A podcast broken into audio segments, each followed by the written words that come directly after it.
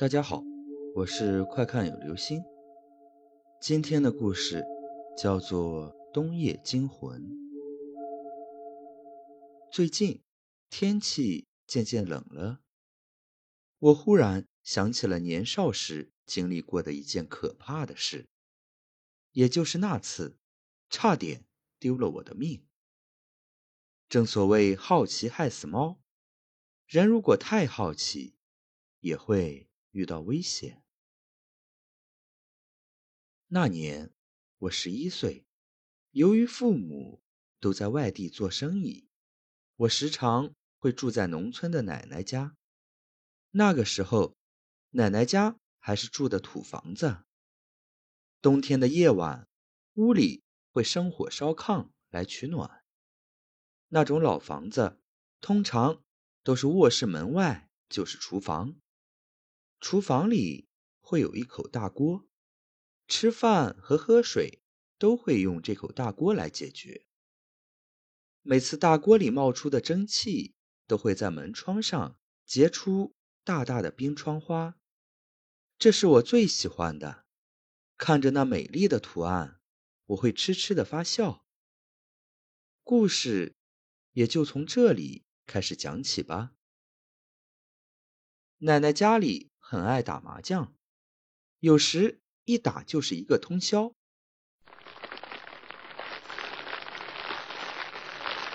大人们无暇顾及我，我只有自己自娱自乐。当然，去窗花上画图案也是我唯一的娱乐。记得那晚，大人们都在里屋打牌，我独自一人来到外屋，踩着小板凳，把脸。贴在门玻璃上，凉凉的，好舒服。看着大大的窗花，不由得哼起了歌。那时候院子里有不少的柴火和玉米，爷爷为了防止小偷来偷玉米，就在房檐下安了一盏灯。透过带冰窗花的玻璃，隐约可以看见外面事物投来的影子。那天，我正用手在冰窗花上画着图案，忽然看到门玻璃上一个阴影，慢慢的贴了过来，最后在玻璃上印出了一张脸的轮廓。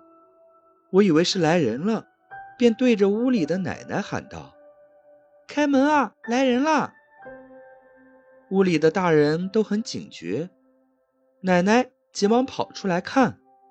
可是门外什么人也没有，奶奶以为是有人来院子里偷东西，所以房前屋后都转了一圈，可是一个人影也没见到。这事儿也就这样过去了。可我确实看到了，不会错的。心里有着这个念头，我更加喜欢去冰窗花那里了。我期待着。第二次见到那个阴影，我要在第一时间知道那是谁。过了几天都没有发生类似的事情，年少的我也不再好奇，渐渐的释然了此事。可是第二次见到那个东西时，他却对我没那么客气了。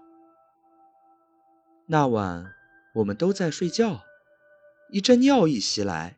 我爬起身，准备到门外去撒尿。因为是独门独院，所以像我这样的小孩子，夜里都是在院子里撒尿的。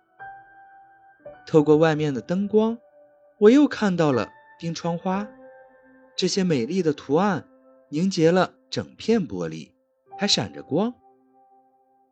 撒完尿以后，我回到屋里，就在关门的时候。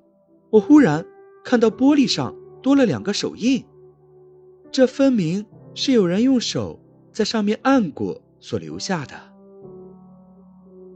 可我出来的时候明明没有看到，我吓得四下里张望，可是家里静得出奇，没有一点声音，我也不敢说话。那时我才知道，真心害怕的时候。是不会大喊大叫的跑开，只会感觉心扑通扑通的跳，耳朵里也会出现杂音。我慌忙的关上门，就跑进了被窝。也许是由于外面太冷的缘故，也可能是心里太过于害怕，我感觉我的浑身冰凉冰凉的，尤其是我的脚，冷的像冰一样。慢慢的，我浑身开始发抖，不管我把被子拽得多紧，也不会感觉到暖和。恍惚间，我似乎出现了幻听，我总是听到院子里有悉悉嗦嗦的声音，而且是由远至近的传来。刷，刷，刷，这声音很快。就传到了窗子下面。如果我的判断没错，应该是爷爷盖在玉米堆上的厚塑料发出的声音。不知道是什么在拖着塑料前行，又或者是什么人在塑料布上打滚儿。我的心又开始狂跳起来，浑身更加的冰冷了，仿佛……我置身于大大的冰块之上。随后，我的意识渐渐的模糊了。不知过了多久，我只听见耳边有人在讲话，而且分不清是几个人。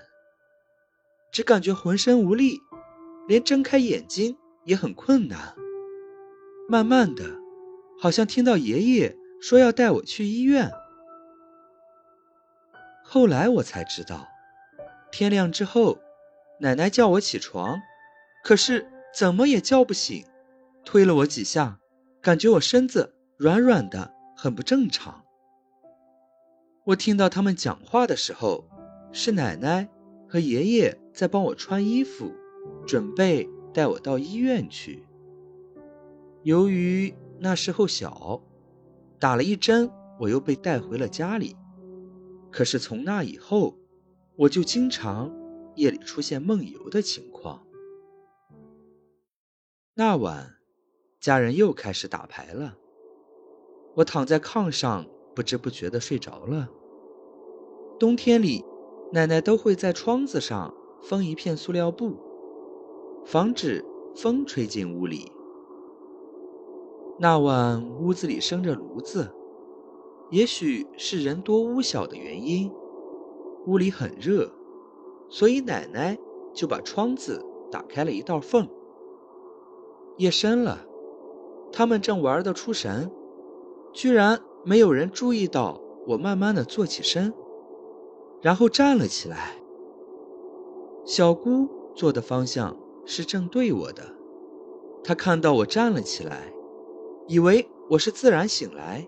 也没在意，可是接下来我的举动开始反常，我慢慢的走向了窗子，然后整个人都贴在了挡风用的塑料布上。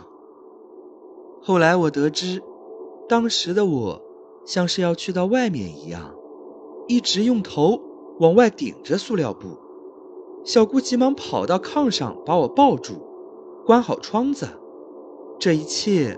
我都没有任何记忆，经过都是后来家人讲给我听的。第二天，奶奶就抱着我，还在我裤腰上系了一根红绳子，一直拍着我的嘴，还一直念叨：“谁也不能带走我大孙子，谁也不能，孙儿，快回来，奶奶在这儿呢。”我就像棉花一样瘫软的。躺在奶奶怀里，时间慢慢的过去了，我由梦游的症状开始变为做噩梦。每次熟睡中，我都梦见房门口站着一个男孩，他一直看着我，嘴里说：“过来，过来。”梦里的我在反抗着，我退缩着，尽可能的离他远些。连续几天这样的噩梦后，那个男孩的身影由门边移到了我的身边。每晚，他都会骑在我的身上，那冰冷的感觉传遍我的全身。他的双眼就那样向下，死死的盯着我看。我发不出任何声音，连手指也无法动弹。我好想哭，浑身冰冷的感觉伴随着发麻的肢体，呼吸也变得不顺畅。几天后，我变得瘦弱不堪。这时，姑姑和奶奶说起了一件很诡异的事。那天晚上我梦游，是姑姑把我抱回来的。可就在她关窗户的时候，她看到窗外蹲着一个小男孩儿，他张着双手，愤怒地看着姑姑，那动作像极了在召唤。可是姑姑没敢相信自己的眼睛。就在关上窗户的一刹那。那个男孩也消失了，所以姑姑便没有再向家人提起这件事。这时，姑姑觉得事情严重了，就告诉了奶奶。奶奶本以为我是夜惊，以为帮我喊喊魂儿就好了，可是看到我日渐消瘦的样子，他决定找个师傅来救我的命。我后来只隐约记得。家里来了个男人，他坐在我身边，我当时头痛的厉害，眼睛也睁不开，只能眯着一道缝，看着周边的一切。浑身无力的我，连喘气都很困难。我只记得有人动了动我的枕头，不知是在下面放了什么，但是我总能感觉到屋里有人。进进出出，低声说着什么。渐渐的，我居然睡着了。不知过了多久，我醒过来了，头疼的症状消失了，浑身也轻快了许多。许多年后，奶奶才告诉我一切。原来，一直有一个被冻死的。小男孩的魂魄缠着我。如果姑姑不告诉奶奶那天她看到的事，我也许就死掉了。好了，这就是今天的故事。冬夜惊魂，天渐渐的冷了。如果没有什么特殊的事情。晚上，还是不要随便出门哦。